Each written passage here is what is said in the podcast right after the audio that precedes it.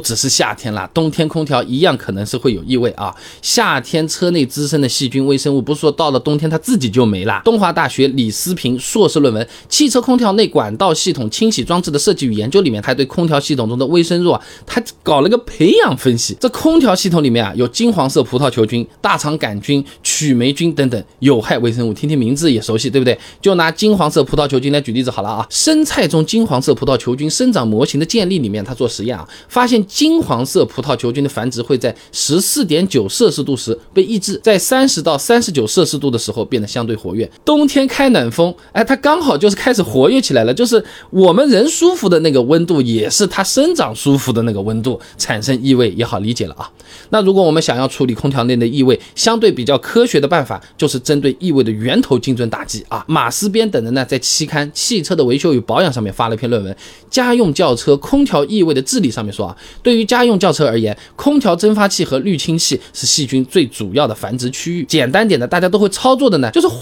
一个空调滤芯。以前我也拍过视频的，自己来也可以，你去店里也可以啊。你看空调滤芯网上买真不贵，什么某仕、某乐、某曼这些大牌，大多数家用车的型号，你网上旗舰店五十块钱就差不多了。双十一、双十二这种搞活动，甚至二三十块钱就买得到啊。那如果换完空调滤芯还是有异味，有可能源头是在蒸发箱里面了。这种时候不推荐自己动手了。去修理厂啊，让师傅把我们的手套箱啊这些东西都拆下来，内部的蒸发箱的清洗一下，一般物料工时费加起来两百到三百的这个样子不错，